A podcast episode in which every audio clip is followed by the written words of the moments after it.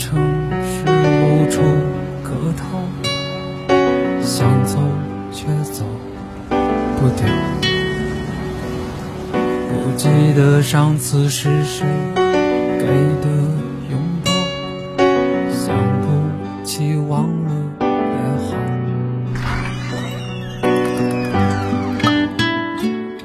不在深夜。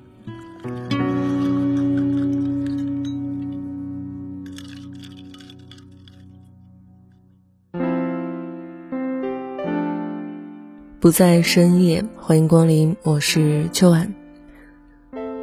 上个月的某一天，在办公室，我拿起扣在桌子上的手机的时候，突然发现手机的 Home 键掉了，于是我就拿出宽胶带做了一个补丁，发现好像也并没有影响使用。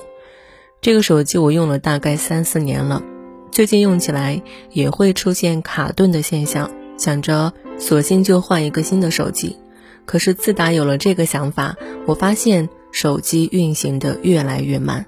之后的某一天，我路过了一个手机卖场，上面有写手机维修，于是我进去转了一圈，修了一下。人家老板还没收我的钱，只是说如果想要换手机，找他就可以了。我当时非常乐意的就答应了。老板告诉我，外面的胶带一天之后撕掉就可以了。我当时看着手里面换了新补丁的手机，想象着撕掉胶带之后又重新变得完整的手机，突然间又觉得，哎，这好像并不影响使用，于是又断了换新的念头。手机的运行速度也是能够接受的呀，对于需要用到的时候就提前打开，比如进出地铁提前出码，进出办公楼提前打开扫码的页面，所有的事情都没有被耽误。想着就这样吧，也挺好，也不耽误。换了新的还得重新导数据，也挺麻烦的。直到我手机的 Home 键第二次离开机身，看到脱离出手机平面的那个小片片，我内心庆幸，得亏修手机那个老板没有收我钱，不然呢我还得再去找他一趟。现在我可以不用找他。直接拿胶带粘上，然后买个新手机就可以了。第二次有了换新手机的概念，我发现我的手机更难用了，扫码要扫很久，解锁也不那么顺畅了，甚至连照相的功能都觉得拍出的照片黑乎乎的，没有层次，更不清晰。总之有一堆的毛病，算是对应了墨菲定律吧。如果事情有变坏的可能，不管这种可能性有多小，它总会发生。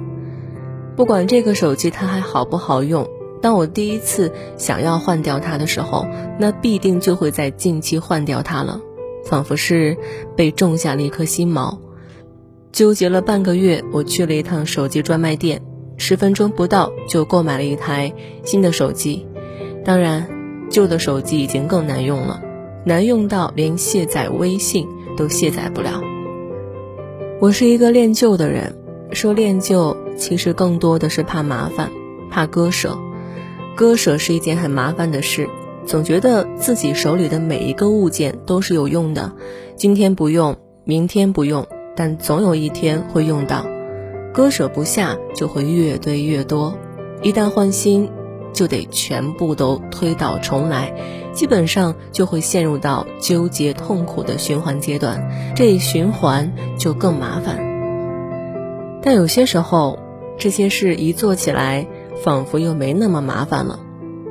去了一趟门店，看了一眼手机，花钱买下，克隆个数据，且只选择常用的，生活中必用到的那些个软件，其他照片什么的不怎么需要的。全都抛下了，在这个时候，断舍离也就变得简单起来。